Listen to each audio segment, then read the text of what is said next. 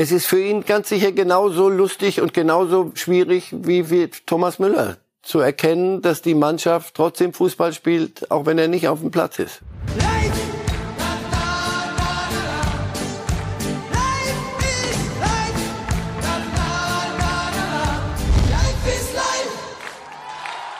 Neue Bilder von Manuel Neuer auf dem Trainingsplatz des FC Bayern. Und das sieht für Bayern-Fans und auch den ein oder anderen Freund der Nationalelf, der hofft, dass er bald dort wieder im Tor steht, bereits ganz gut aus. Und die große Frage ist, sehen wir ihn dann auch im August wieder im Bayern-Tor? Und steht er im August wieder drin? Es sieht ganz danach aus. Und, und das ist nicht so, das ist so einfach dahergesagt. Ich war überzeugt davon, dass sich die Wege trennen dass sie mit Jan Sommer einen gefunden haben, der eine gute Nummer eins sein wird, eine unumstrittene, und dass es dann sehr schwer wird, das Ganze wieder umzukehren. Aber im Moment sieht es so aus, dass Jan Sommer wird gehen, was für ihn auch wichtig ist, weil er spielen muss, weil er Schweizer Nationaltorhüter ist. Und Manuel Neuer wird sagen, Leute, da bin ich wieder. Und weil Jan Sommer auch die Erwartungen aus Ihrer ja. Sicht nicht ganz erfüllt hat? Mhm.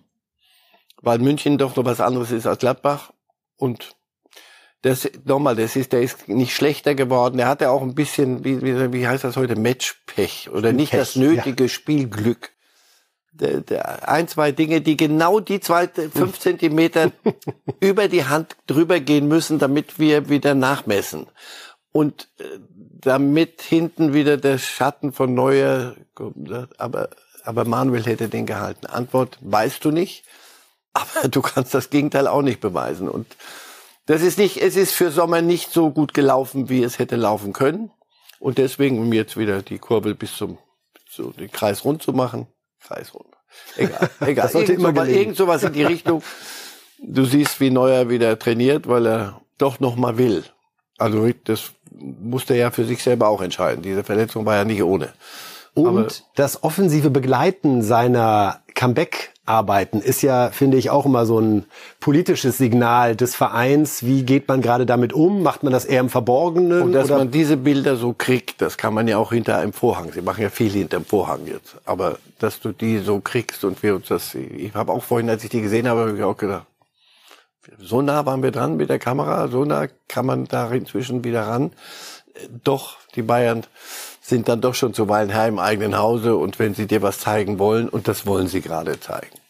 Und damit wird sich das Thema im Sommer erledigen haben wir doch direkt einen munteren Start gehabt in diese Reifes Live-Sendung heute am Freitag, bevor es in der Bundesliga in die entscheidende Phase geht. Was haben wir für Sie mitgebracht heute? Wir reden über die Eintracht und die Entscheidung rund um Glasner. Dann geht es um Thomas Müller und die Bayern, um Jude Bellingham und Matthias Sammer. Interessante Aussagen waren das in dieser Woche.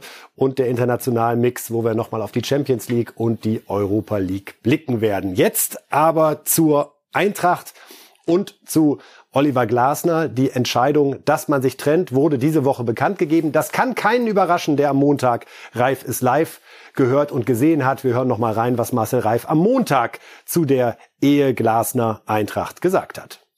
Ich habe mich lang nicht so getäuscht und so daneben gelegen wie am Freitag, als ich gesagt habe, die, die werden den niemals entlassen und das, die, die werden das schon alles irgendwie hinkriegen. Ich weiß ja nicht, weiß ja, da hatte ich mir irgendwas alles so lange schön geredet und, und nicht mitgekriegt, was da los ist. Denn jetzt, wenn man das nüchtern betrachtet, also das ist für mich der, der hundertprozentigste Trainerwechsel in der, in der Liga im Sommer.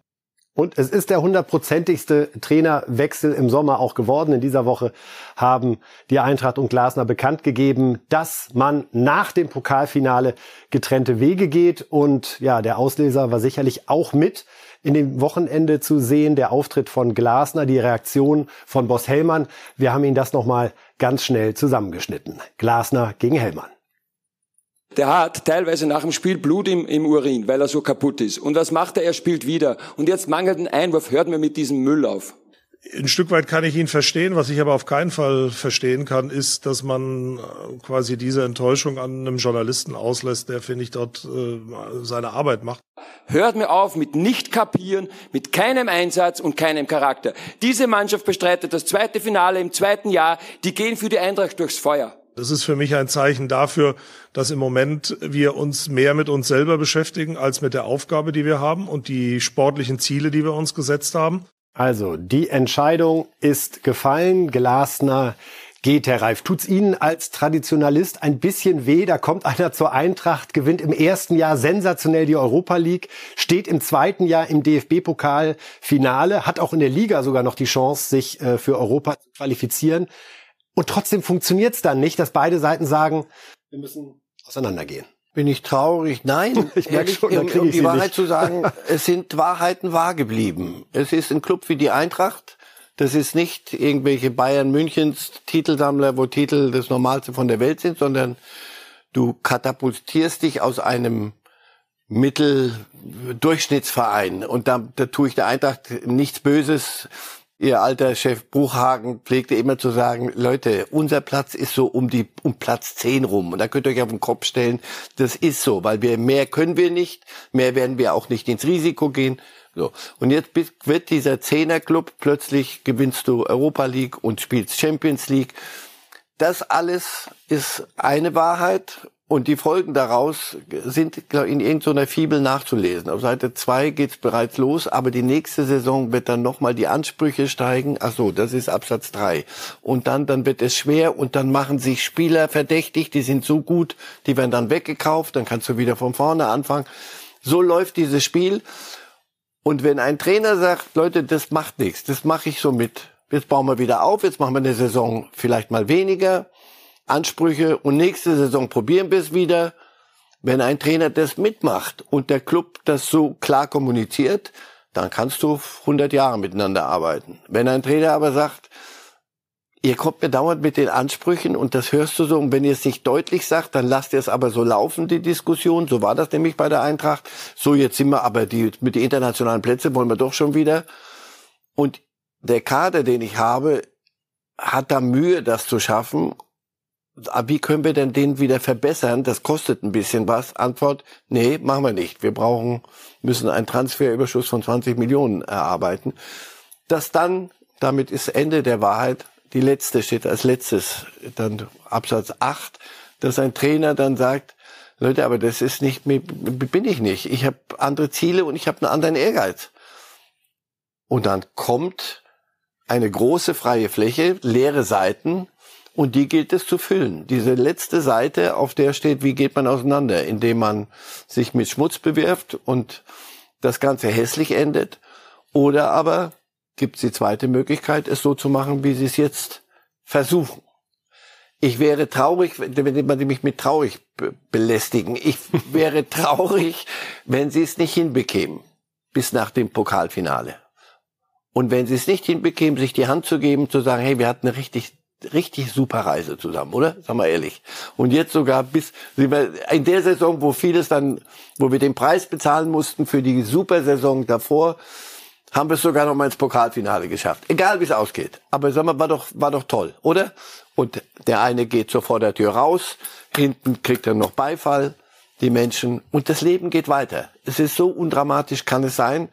In der Regel läuft es aber anders, dass man sich zerstreitet und das hatte so ein bisschen in den letzten Wochen unter dem unter der Oberfläche, dann kam das immer weiter nach oben. Aber jetzt ja das, probieren Sie es. Es ist ja das andere Modell zum FC Bayern, äh, wenn man es ja. so sehen will. Die hatten auch den Eindruck, es geht nicht weiter, aber haben sofort gehandelt und nicht darauf gewartet, wie denn die Saison zu Ende geht.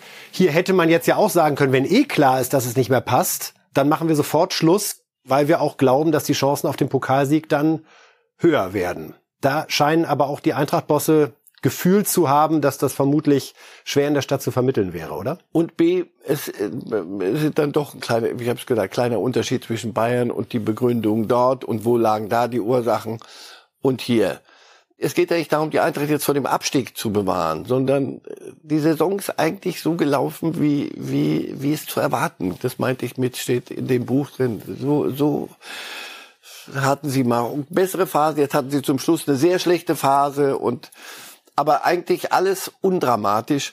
Insofern, es ist eine andere Welt. Und es wäre schön, wenn, wenn, wie gesagt, wenn in, in so einer anderen Welt ein bisschen noch es einfacher wäre, auf die Art auseinanderzugehen. weil es hätte, würde doch nichts ändern, außer dass, dass man richtig Dinge zerdeppern würde, die man gemeinsam über so ein paar Jahre aufgebaut hat. Wenn man jetzt sagen würde, so raus, Schluss, von heute auf morgen Feierabend hier. Dann packt einer, dann gibt's nochmal das Foto, wie er mit dem Auto wegfährt. Und das, das war's dann. Lassen Sie mir doch mal das bisschen Romantik noch und meine ich ja und Bewunderung dafür, dass es jemand mal versucht, dass die sich feiern gegenseitig und am Abend noch mal sich richtig die Bonje zu donnern nach dem nach dem äh, Pokalfinale und am nächsten Tag geht man durch die Vordertür, verabschiedet sich noch mal von jedem und er wird weiterziehen und nicht in der Arbeitslosigkeit enden, weil er ein richtig guter Trainer ist. Was glauben Sie, wo er landet? Ich glaube, dass er sehr wohl in einem Regal gucken kann, das vielleicht sogar ein Stückchen und nach ihm geguckt wird aus Ecken, das noch ein Stückchen über der Eintracht ist. Also das ist ja kein Geheimnis, das in, selbst in England fällt das ja auf. Wenn du Europa League gewinnst, das machst du ja nicht unter der Decke. Also das ist schon schon auffällig geworden. Also der wird nicht sich Real Madrid aussuchen können, aber ich glaube schon, dass er heute ein international bemerkenswerter und bemerkter Trainer ist. Und die Eintracht wird wird, wird weiter existieren und hat da Strukturen geschaffen und hat da Leute am Start, die ihren Job offensichtlich, siehe, wie man so etwas löst, ihren Job ganz gut können. Geäußert hat sich Oliver Glasner jetzt diese Woche auf der Pressekonferenz gestern nochmal zu seiner Pressekonferenz am letzten Samstag und er hat um Entschuldigung gebeten. Ja, zuerst hallo und äh, möchte am Anfang äh, auch ja, die Gelegenheit nutzen, mich äh, öffentlich bei Pepe Schmidt nochmal äh, oder insbesondere bei Pepe Schmidt nochmal entschuldigen für den Tonfall äh, auf der PK nach dem Hoffenheim-Spiel. Zum Inhalt äh, stehe ich nach wie vor, weil ich äh, ja, meine Mannschaft äh, immer, wenn, wenn sie äh, vielleicht ungerechtfertigt kritisiert wird oder für Wille, Einsatz, Mentalität, äh, dann werde ich sie immer verteidigen, weil ich denke, das ist eine ihrer größten herausragenden Eigenschaften. Ähm, aber nochmal äh, Entschuldigung für den Tonfall, äh, der war in keinster Weise angebracht. Finden Sie richtig, äh, richtig genau das nächste Absatz in der Geschichte. So kann man miteinander umgehen. Ich fand die, die Aussage inhaltlich überhaupt nicht schlimm. Ich fand aber auch die Frage nicht schlimm. Sag mal, schnallen die das nicht? Eine ganz normale Frage. Aber dass ein Trainer dann sagt, das lasse ich mir nicht, das will ich nicht, ich will das nicht hören. Und der ist enttäuscht nach einer, nach einer Niederlage, nach einer weiteren Niederlage. Und eine Karte, die er gesehen hat. So. Und nach all dem Zeugs und dann sagt er, ich stelle mich vor meine Mannschaft. Finde ich prima. Ich glaube auch nicht, dass da Porzellan so zerschlagen ist zwischen dem Kollegen und, und Glasner. Aber auch das, weiß ich nicht, das ist doch, ist das sich, es klingt so fürchterlich normal und ist so selten, sondern da bleibt dann der eine bei seiner Sicht, der andere bleibt bei seiner und dann ist das, bauscht sich da was auf. Unnötig. Da hat ein Trainer auf eine Art reagiert, die nachvollziehbar ist, die aber nicht der normale Tonfall ist. Und dann entschuldigt er sich dafür. Und dann gibt man sich wieder mal, geben sich erwachsene Männer die Hand und damit hat es sich. Ist es zu viel verlangt? Doch, ja, manchmal ja, offenbar. Gleichzeitig fällt es auf, Oliver Glasner, letzte Station war Wolfsburg, da haben wir uns auch alle gewundert, wieso geht's da auseinander zwischen Schmatke und Glasner, war ja eigentlich erfolgreich. Jetzt wieder nach zwei Jahren so ein Punkt, wo Verein und Trainer sagen, es geht nicht mehr. Haben Sie dafür eine Erklärung? Erstens bin, war ich bei beiden Sachen nicht dabei. Ich weiß also nicht, wie die intern miteinander geredet haben und wie sich da Dinge hochgeschaukelt haben. Aber ich meine, ein Muster er erkennen zu können, dass man, Glasner ist einer, der einen klaren Plan hat, der den umsetzt, nicht ohne Erfolg, was ganz wichtig ist, denn sonst würde man sagen, du pass auf, lass das mal, oder man würde ihn gar nicht holen. Und dann allerdings gibt es Ansprüche, auch von außen, und er hat seine eigenen Ansprüche. Er möchte diesen, Achtung, da ist er wieder, der nächste Schritt. Und den möchte er gehen. Und da wir hier nicht bei Paris Saint-Germain sind, weder in Wolfsburg noch in Frankfurt, ist der nächste Schritt nicht mit weiteren Trillionen in irgendeiner Währung zu machen, sondern in Wolfsburg gab's jemand, der gesagt hat, bis dahin und dahin kann ich noch mitgehen, können wir noch investieren, mehr geht nicht. Und in Frankfurt, du, wir müssen Transferüberschuss in dem Jahr erzielen. Und dann sagt er, Das war's an der Stelle. Heavy Stuff geht nicht. Werbung. Gemeinsam noch günstiger. Mit dem O2-Kombi-Vorteil. Jetzt kombinieren und 50% auf eure Tarife sparen. Neu. Schon ab dem ersten Tarif. Im O2-Shop oder auf o2.de. O2. Can do. Werbung Ende. Reden wir über die Bayern und reden wir über Thomas Müller, der ja natürlich in dieser Woche großes, großes Thema gewesen ist, denn Sportbild hat berichtet, wir haben berichtet, dass er durchaus über einen Wechsel nachdenkt. Eine Rolle bei den Bayern gerade ist nicht ganz klar. Zumindest aktuell sieht es so aus, als wäre er eher auf der Bank verhaftet und keiner für die Stammelf. Die Hamann, Herr Reif, hat dann schon mal so ein bisschen überlegt und sagte, Mensch, wenn er sich einen Wechsel in der Bundesliga vorstellen könnte, dann zu Bayer Leverkusen, weil damit Xabi Alonso einer ist, der da gerade was Neues entwickelt, wo man noch was reißen kann, was es noch nicht gegeben hat. Können Sie sich Thomas Müller im Trikot von Bayer Leverkusen vorstellen? Ich kann mir ihn in keinem anderen Trikot als im Bayern-Trikot vorstellen. Und dabei wird es auch bleiben? Da, die würde ich eine Wette halten, ja. Aber das ist rührend, dass Leverkusen dann kommt, weil bei Leverkusen gäbe es am wenigsten Friktionen, glaube ich. Also da würde man sagen, ja, das, das geht noch. Aber Dortmund geht nicht. Äh, können alle durchspielen. Jetzt mal, ihr macht ja euch den Spaß gerade. Welche Vereine würden könnten denn passen? Nein, ich äh, auch Leverkusen äh, hat äh, Xabi Alonso andere Pläne und äh, ich glaube nicht, dass Thomas Müller selber ein Typ ist, der dann auf Weltreise geht, also lass mal alle Saudis und alle Miamis und all das Zeugs weg, das ist er nicht. Also würde ich, dann weil ich falle ich vom Glauben ab, wenn wenn wenn der sowas machen täte oder sowas überhaupt erwägen könnte. Und innerhalb der Liga, nee, das ist nein. Ich glaube, er wird in, in München bleiben.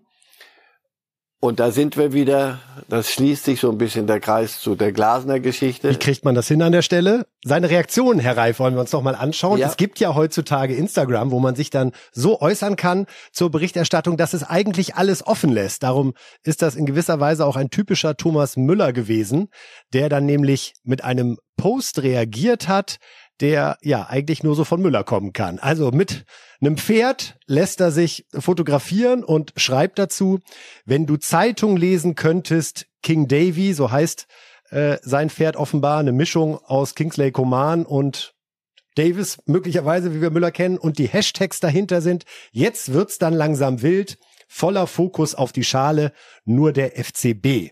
Ich könnte jetzt sagen, ein Dementi hört sich anders an. Und ich würde sagen, doch deutlicher kannst du es nicht, nicht, nicht sagen. Ach, Sie wollen so eine klare Linie haben. Verlangen wir da nicht ein bisschen viel von, von, von einem noch jungen Mann auch?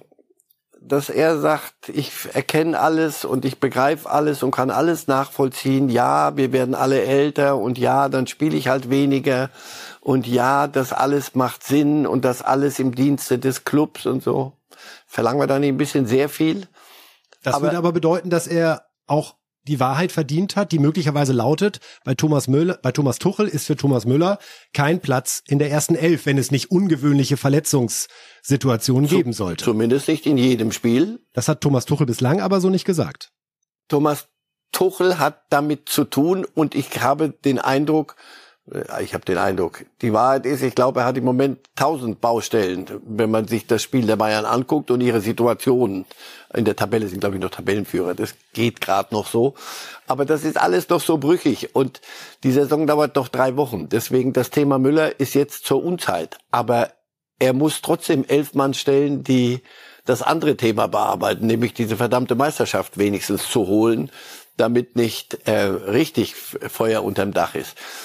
Das ist die Falle im Moment gerade und Thomas Tuchel ist, glaube ich, ein, zwei Mal reingetappt, indem er Formulierungen benutzt hat, die ihm natürlich jetzt selbstverständlicherweise und gar nicht böse gemeint, aber wenn er sagt, auf die Füße fallen, also oder vorgehalten werden, ein, ein fröhliches, das ist kein Thomas Müller Spiel.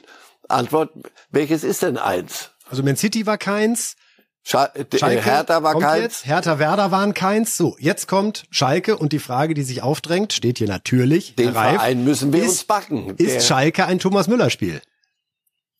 wenn die Trainingsleistungen so sind, wenn, wenn Musiala vielleicht eine Pause braucht, weil auch er ein bisschen wild durch die Gegend läuft im Moment und seiner Form hinterher, ist das selbstverständlich dann ist Thomas Müller doch eine Alternative. Also nochmal, pass auf, das ist ja nicht so, dass der überhaupt keinen Ball mehr trifft. Und der hat doch, wenn er gespielt hat, ein paar ganz, ein paar ganz gute Spiele noch gemacht in der Saison. Und genau, aber es sind ein paar ganz gute Spiele.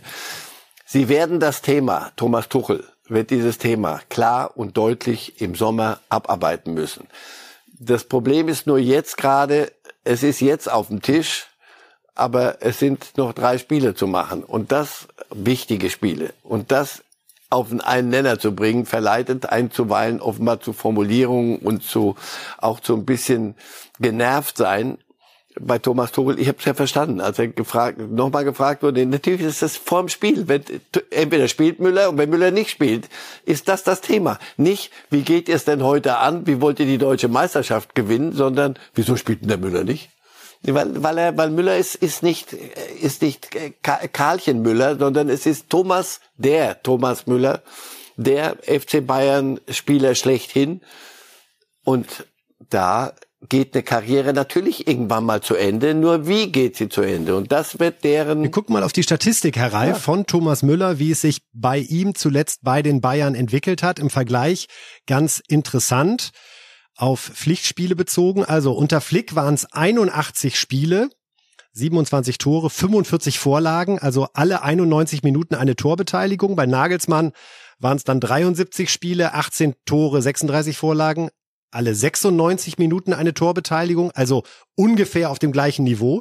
Und jetzt bei Thomas Tuchel hat er neun Spiele gemacht, allerdings relativ wenig Einsatzminuten, zwei Tore erzielt, alle 242 Minuten eine Torbeteiligung. Auch die Frage muss man ja einmal offen stellen. Wie gut ist Thomas Müller noch? nicht mehr so gut, wie er unter Hansi Flick war. Das kann daran liegen, dass da ein paar Jährchen ins Land gegangen sind. Also das Fußballspiel hat er nicht verlernt. Nur Was wäre so schlimm, wenn Thomas Tuchel das genauso offen sagen würde? Zu gefährlich gerade? Denn es sieht ja so aus, dass Thomas Tuchel es so sieht. ja, er ist eher auf der Schiene mit den Gu- äh, aus der Guardiola-Zitatensammlung. Also ich liebe Thomas, Thomas Müller und der Top-Top-Spieler und ein super, super, super. Ähm, ja, ich glaube, der Moment ist ihm äh, noch nicht passend. Aber ich glaube, dass er darum wird er nicht herumkommen. Und die Gespräche sind, pass auf, das ist das, was nach außen ge gemacht wird und was wir natürlich auch dann diskutieren können und müssen. Also sorry, äh, Thomas, der FC Bayern und der Thomas Müller und der Thomas Tuchel. Also das müsst ihr dann doch schon ertragen können. Ihr habt schon schlechtere Zutaten. So.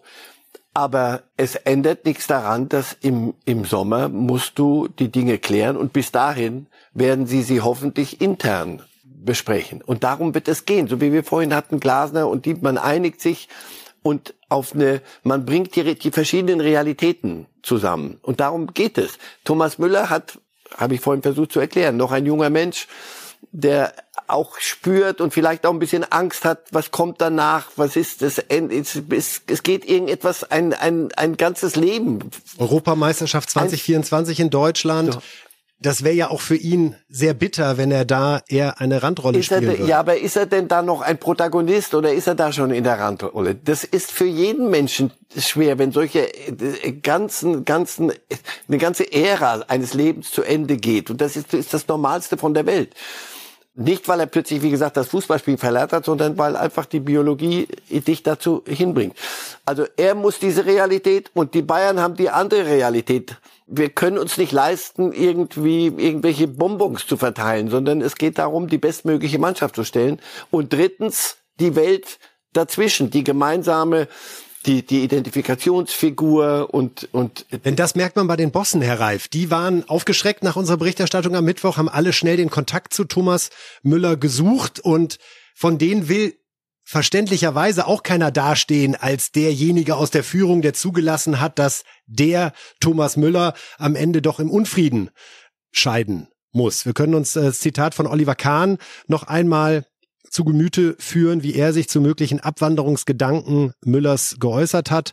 Thomas ist fit, nie verletzt und unheimlich charakterstark. Er ist für das ganze Gebilde unheimlich wichtig. Ich bin mir sicher, Thomas wird noch sehr viele Spiele für uns machen. Lass das sehr weg und dann geht's. also ja. nur viele Spiele statt sehr viele Spiele. Ja. Viele ist besser. Ich höre bei Ihnen so ein bisschen raus, Sie glauben, dass man den Weg weiter zusammengeht. Ja.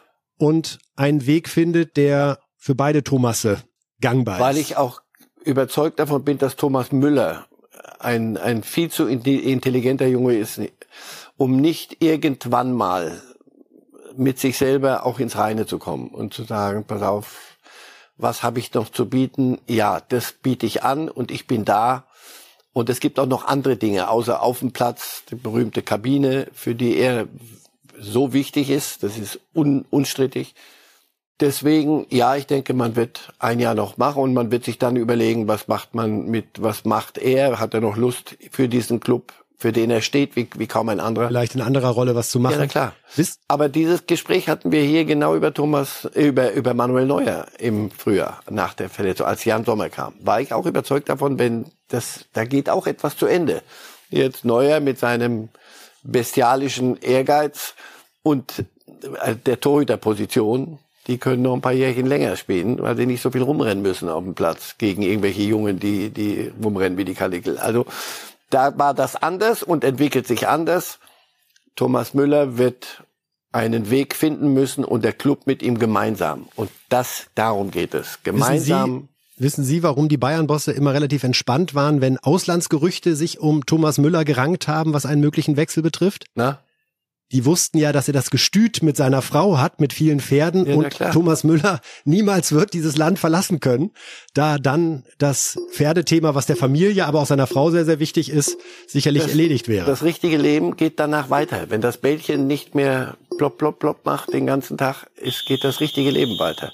Und er ist so aus der Ecke. Ich habe mal in der Nähe da gewohnt und da haben wir uns mal, zufällig sind wir uns begegnet im Supermarkt. Äh, das normal, der normalste Mensch der Welt. Und nicht, weil er das zelebriert, sondern weil das so ist. Und deswegen den nach irgendwo hin verpflanzen und das ganze Leben auf den Kopf stellen. Deswegen glaube ich auch nicht, selbst Leverkusen wäre ein Schritt in eine ganz andere Welt.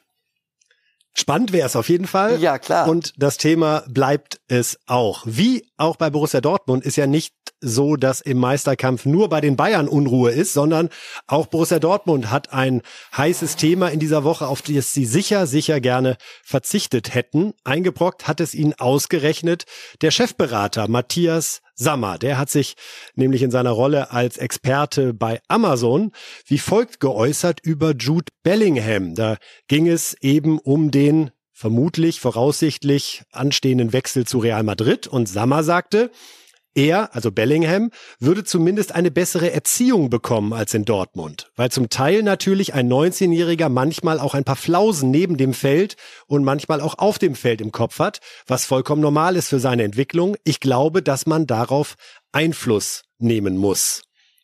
Was will er den Dortmund-Bossen Kehl, Watzke und auch dem Trainer Terzic damit sagen, wenn die Erziehung in Madrid besser wäre?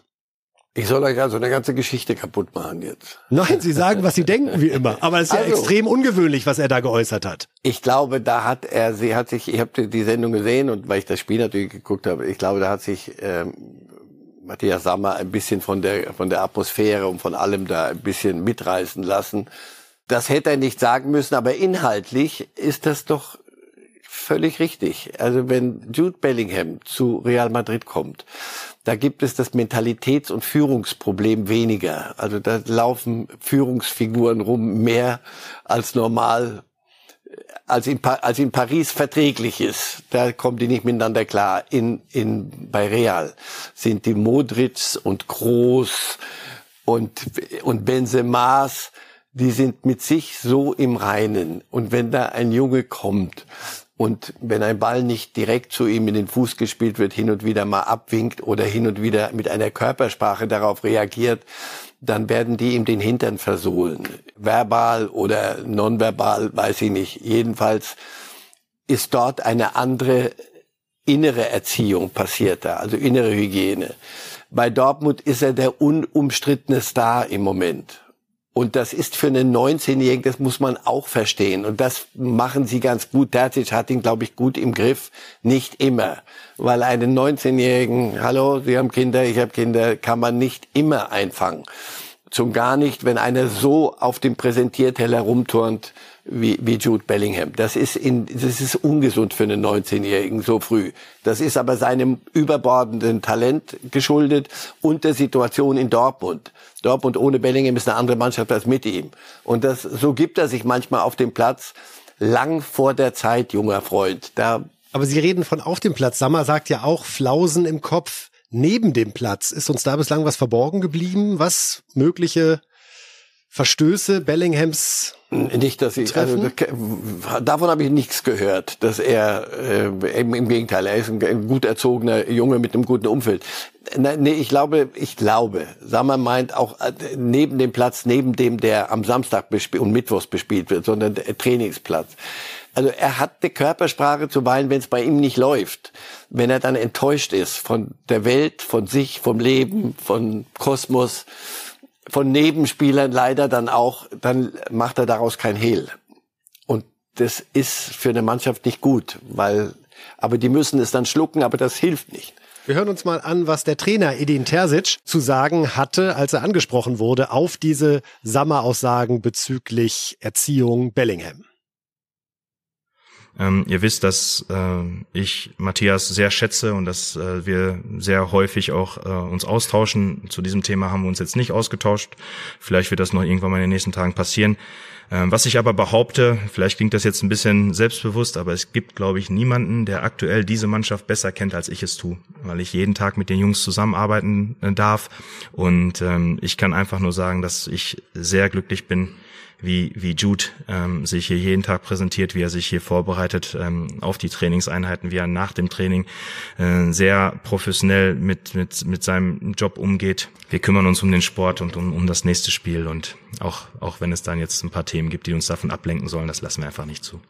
Aber Terzic ist wirklich richtig gut, finde ich, bei Pressekonferenzen, um brisante Themen auf der einen Seite zu beantworten, aber auch dabei zu entschärfen. Also es sei denn, er hat ein Spiel verloren, was zum falschen Zeitpunkt. Dann wirkt er mir manchmal, dann ist er so er sympathisch. Ich, ich, deswegen, ich mag den. Ich mag den, weil er auch kein, er ist kein Schwätzer, sondern er macht das, er, er spricht klares, vernünftiges Deutsch und auch in, in, im Denken klar. Wenn er, wenn er traurig ist, dann, das, das wird er noch lernen müssen, glaube ich. Ein bisschen dann, das nicht so nach außen zu zeigen. Damals auch die Situation mit dem Elfmeter in Bochum. So, dann hattest du das Gefühl, ich habe das weinerlich genannt, das ist so böse, das klingt so böse, meine ich nicht so, sondern es ist mir dann ein bisschen zu zu emotional. Da noch ein bisschen, aber das das kommt, der ist ja auch noch jung. Lassen Sie uns einmal bei Sammer noch kurz bleiben, Herr Reif. Er ist seit 2018 Berater beim BVB. Auch in der Zeit mehrere Trainer, Favre, Rositz, Rose, jetzt Terzic. Wie sehen Sie die Rolle von Sammer beim BVB. Bringt er das, was man dort von ihm erwartet? Wie ist Ihre Sicht von außen? Ist das sinnvoll, ihn dort so einzubinden? Ne, die machen das ja nicht und das kostet ja auch noch Geld. Äh, ja. Ja, das, das machen die ja nicht, weil ihnen langweilig ist und weil da noch einer da, da, da mitquasseln soll, sondern das ist, spricht ja eher für die, die, die amtierende Führung, dass sie sich die Kompetenz vor, und das ist äh, nicht unanstrengend. Matthias Sammer äh, die Kompetenz ins Haus holt. Matthias Sammer ist ja keiner, der lang um Dinge herumredet, sondern wenn, wenn er was für richtig hält, dann lässt er dich das auch relativ deutlich deutlich wissen. Äh, das muss man ein bisschen differenzierter sehen. Welche Trainer? Er war für den einen oder anderen eine Belastung, weil er da oben saß und natürlich auch hier könnte nicht Matthias Sommer morgen übernehmen. Ja, selbstverständlich könnte ja, gut, Wenn Meistertrainer zum Team gehört, mit, ist das ja selbstverständlich. Geworden. Das wird, das wird er durch verlernt haben. Einfach nur nochmal. So, das war nicht immer lustig äh, bei Rose, wenn, äh, wenn er da oben saß und Terzic war auch noch irgendwie etwas technischer Berater, aber nicht, dann saßen die da oben. Das erleichtert dem Amtierenden, der gerade nicht äh, eine Siegesserie von 20 zu 0 Spielen hinlegt, die Arbeit nicht. Für Terzic ist er, glaube ich, wichtig. Ich glaube, das, was Terzic eben hier in dem, in dem Ausschnitt aus der Pressekonferenz gesagt hat, meint er genauso. Die, die, das ist für so einen jungen Trainer ist Matthias Sammer offenbar ein Segen. Denn das hilft, diese Souveränität zu erlangen, zunehmend, wie sie Terzic hat. Wir hören Terzic nochmal zu, wie er die Personallage gerade im Meisterkampf einschätzt, denn da werden einige harte Entscheidungen auf den BVB-Trainer zukommen. Ähm, wir haben jetzt gestern die Situation gehabt, das hat mich so ein bisschen an die Vorbereitung erinnert, weil wir mit 26 Feldspielern auf dem Platz standen. Ähm, und natürlich ist es dann, wenn man sich überlegt, dass von diesen 26 dann acht Spieler nicht im Kader sein werden am, am Samstag und äh, dass dann acht nicht in der Startelf sein werden, das ist natürlich eine Situation, die, die dann auch mal ja zu Frustration oder Unzufriedenheit führen kann. Aber ich habe das schon vor einigen Wochen ähm, hier erwähnt, dass es für uns dieses eine gemeinsame Ziel gibt und dem ordnet sich gerade jeder unter. Und äh, wir freuen uns einfach, wir freuen uns einfach darüber, dass es jetzt aktuell so spannend ist wie schon lange nicht mehr in der Bundesliga und dass wir da einen wesentlichen Teil dazu beigetragen haben und dass der Weg noch nicht vorbei ist und dass es noch die drei Spiele gibt und dass das schwere Spiel am Samstag hier zu Hause gegen Gladbach und äh, da merkt man halt einfach, dass jeder da gerne dabei wäre und da dementsprechend ist die Intensität und die Qualität im Training aktuell sehr zufriedenstellend für einen Trainer. Also Terzic kündigt harte Entscheidungen an, Herr Reif. Glauben Sie, dass Reus ein Bankkapitän bleibt, auch für die letzten drei Spiele? Zuletzt wurde er fünfmal nur eingewechselt. Wenn das Training nichts anderes verlangt, wenn die verletzten Situation nichts anderes verlangt. Wie bitter ist das für Reus? Wir reden über Reus oder über Thomas Müller oder hatten wir das nicht? Jetzt sind wir bei Marco Reus. Ah so, ah, ist das nicht die? Aber interessante Parallele. Ja, aber natürlich. Und woran kann das liegen? Wir sind alle ein Jahr älter geworden. Ich stelle mir nur vor, die Dortmunder werden jetzt wirklich zum aber ersten Mal Meister, seitdem Reus da ist. Reus kam ja genau 2012, als sie gerade das Double gewonnen hatten. Seitdem hechelt er ja auch diesem Meistertraum hinterher und jetzt werden sie es vielleicht und so wer richtig. Kriegt, wer kriegt die Schale überreicht? Ja. Welche Wette wollen Sie? Natürlich Reus. Natürlich. Und wenn es die letzte Minute ist, wenn er eingewechselt wird im letzten Spiel. Gegen wen spielen die letzte? Irgendwie, weiß nicht mehr. Egal. Im letzten Spiel und dann ist, kriegt er die Schale, wird niemand anders. Also das wird entschädigen dafür, zuletzt ein paar Mal auf der Bank gesessen zu haben. Es ist für ihn ganz sicher genauso lustig und genauso so un, so, so, so schwierig wie, wie Thomas Müller zu erkennen, dass die Mannschaft trotzdem Fußball spielt, auch wenn er nicht auf dem Platz ist. Der wird noch Spiele machen, aber nicht sehr viele, sondern viele. Da bin ich überzeugt von. Er wird noch genauso dieses eine Jahr, da kriegen sie es offensichtlich hin. Zumindest wir haben keinen Ansatz daran zu zweifeln. Und an diesem Modell werden sich die Münchner ähnlich orientieren. Jetzt haben wir ja die schöne Konstellation, dass ausgerechnet die Schalker bei den Bayern spielen und Dortmund da einen Gefallen tun könnten.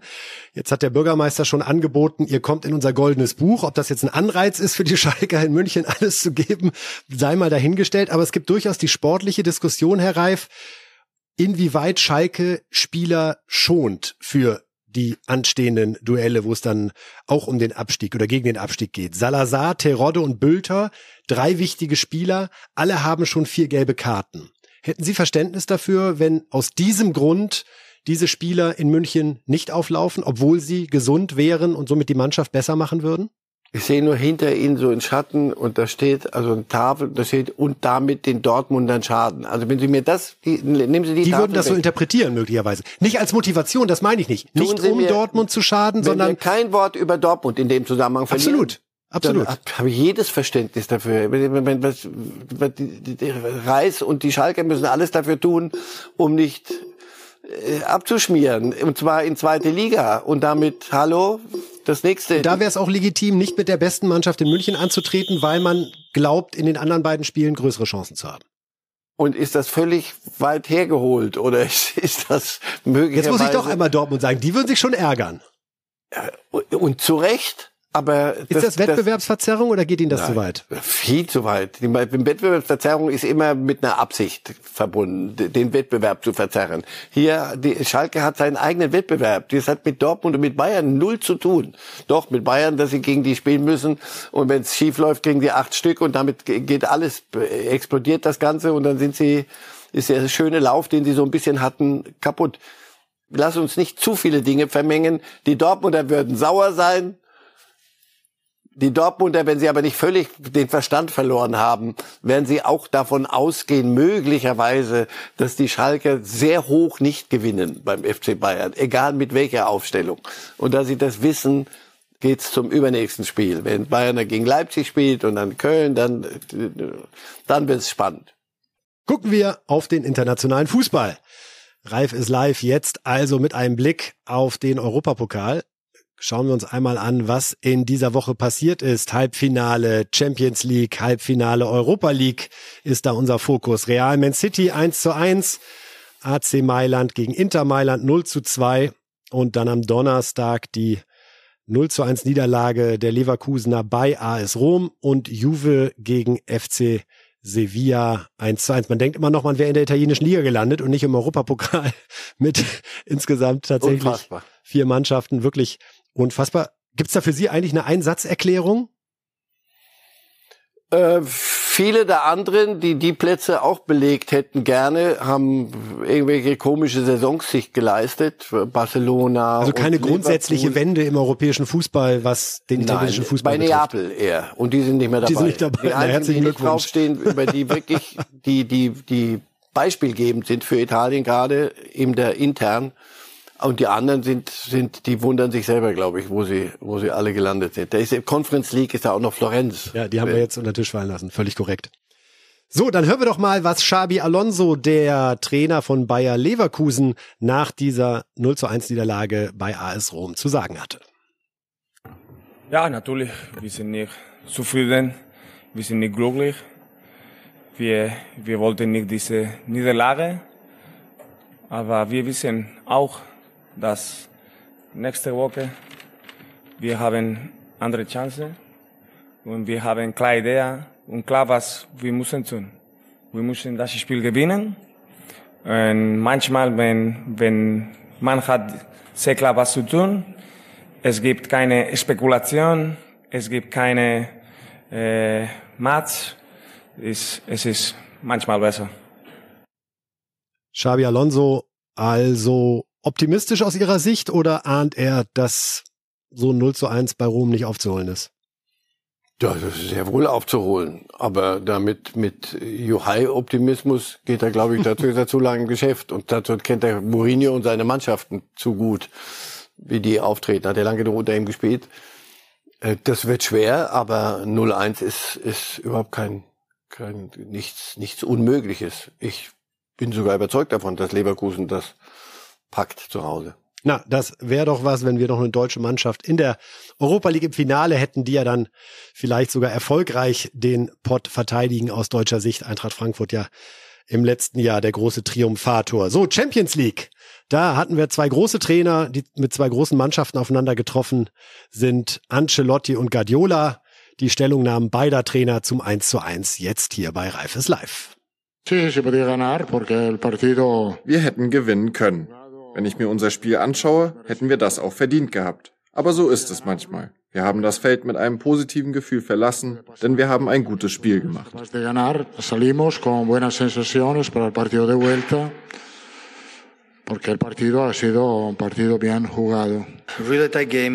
Das war ein knappes Spiel. Glückwunsch an die Mannschaft, denn in diesem Wettbewerb gegen Real Madrid auswärts zu spielen ist immer schwer. Sie haben sehr viel Qualität. Im Manchester ist alles offen. Das wird ein Finale mit unseren Fans im Rücken.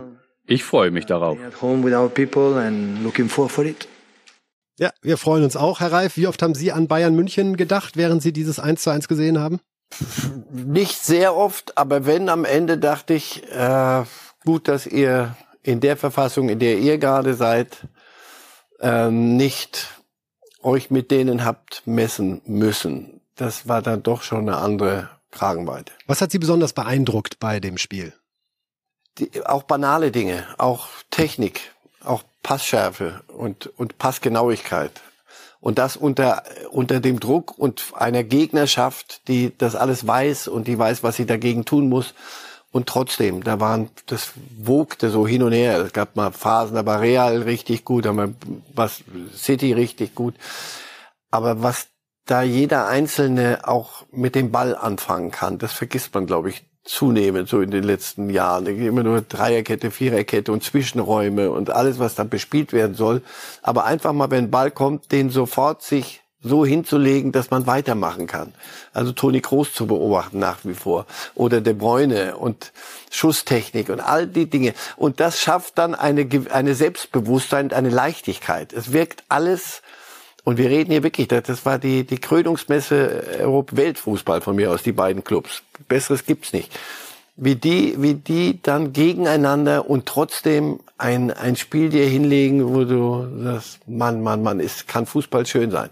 Und wenn er denn so leicht daherkommt. Und das hätten die Bayern im Moment, glaube ich, nicht im Köcher, diese Leichtigkeit. These, Vinicius Junior wird der erste aus der Nachfolgegeneration der Messis, Lewandowskis, Ronaldos etc. der Weltfußballer wird. Ich habe bei dem den Eindruck, der ist dieses Jahr noch mal so viel stärker ja. geworden. Ja, weil er selbstbewusster geworden ist, weil Benzema ihn auch lässt. Weil das meinte ich vorhin, der Umgang miteinander dort. Da geht ein, da geht auch Generationenübergabe, Staffelübergabe oder was immer das ist, großer Gott. Das funktioniert da. Und Vinicius, wenn sie, wenn sie die Champions League gewinnen, wird es schwer, an ihm vorbeizukommen. Beim anderen Spiel, äh, Inter gewinnt 2 zu 0 beim AC Mailand, klingt immer ein bisschen skurril, weil sie spielen ja im selben Stadion, äh, aber natürlich deutlich mehr Milan-Fans, äh, diesmal im Stadion gewesen ging es mir so, dass ich immer wieder dachte, ach guck mal, der ist ja auch noch dabei, den kennen wir ja aus der Bundesliga. Ist das wirklich unser Mikitarian? Ist das unser Dzeko? Ist das unser Shananoglu, ja, der ja auch... Und Ibrahimovic war, sitzt, eventuell kommt er jetzt auch noch rein. Aber gerade diese drei Spieler, die wir aus der Bundesliga kennen, haben wir die zu früh gehen lassen? Mhm. Weil? Es ist italienischer Fußball. Deswegen bei allem das, was wir vorhin gesagt haben, bei allem Immer noch in Klammern würden Sie das setzen, so den Erfolg von Inter Mailand? Um die, um die, die Wiedergeburt des italienischen Fußballs international. In der Liga spielen da Jungs in dem Alter immer noch. Die haben diese Problematik Müller und Reus weniger. Die, oder lassen sich mehr, viel mehr Zeit damit. Der Fußball ist dort nicht so, ist, der hat nicht das Tempo. Das wollen sie auch nicht. Sie wollen es anders spielen. Napoli ist der einzige Club, der so spielt und daran werden sie sich messen müssen. Sonst wird Napoli sie Jahr für Jahr vermöbeln, so wie sie es dieses Jahr gemacht haben. Also ja, aber es ist schön, die, die Jungs alle nochmal wieder zu sehen. äh, Hat so was von Harlem Globetrotters. Ja, nur ich glaube halt. Das Tor egal, von Dzeko, Herr Reif, das war eines der technisch äh, perfektesten, kann man schlecht sagen, aber es war halt so. Unglaublich um den Gegner herum, Volley direkt vollstreckt. Aber da hatten sie noch dunkle Haare, glaube ich, und ich auch.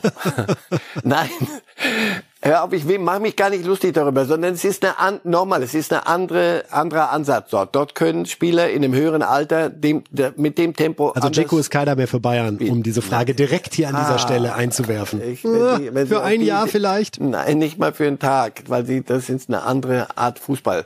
Ich glaube auch nicht bei aller Unwägbarkeit, die der Fußballer immer hat, dass einer von den beiden Halbfinalisten, egal ob es am, und es wird am Ende, glaube ich, Inter werden, dann im Finale auch nur den Hauch einer Chance hat gegen entweder oder äh, Bar also Sie Real rechnen oder, mit einem City. einseitigen Finale diesmal? Ich glaube ja. Ja, nee, nee, möglicherweise nicht, aber kein schönes. Weil ich glaube, dass die, die sind ja nicht blöd. Inter weiß auch, wie sie dann spielen müssen, ganz sicher nicht mitrennen mit, mit, mit Grealish und mit anderen, sondern da setzt du dich halt hinten rein, spielst Italienisch und machst Catenaccio nochmal äh, wiederbeleben. Also, aber darüber reden wir, wenn es soweit ist. Ähm, Nächste Woche. Es ist schön, ja, ja, und dann im Finale. Es ist schön, dass man die Jungs alle nochmal sieht aber es ist, wirkt ein bisschen merkwürdig aus der Zeit gefallen. Abschließend dazu, wie ist Ihr Man City Realgefühl? Wer kommt da weiter? Einen müssen Sie sagen. Ich glaube City. Ich glaube City ist auf einer Mission und die, sie werden das endlich das Thema Guardiola und Champions League Sieg außerhalb von Barcelona irgendwann mal beenden.